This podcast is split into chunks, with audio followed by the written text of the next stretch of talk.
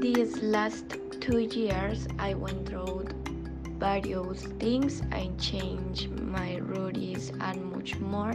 Since the quarantine was something that affected many of us and leaving our comfort zone, it affected us in one way or another because of the problems that this caused us.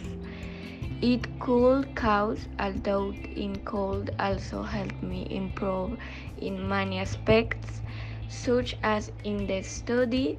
These last two years ago, I have changed and evolved as a person as I grow, and it is something that makes me very happy since I feel proud of who I am in these moments and live with my friends since I miss them, eat, travel with my family, and go to the movies.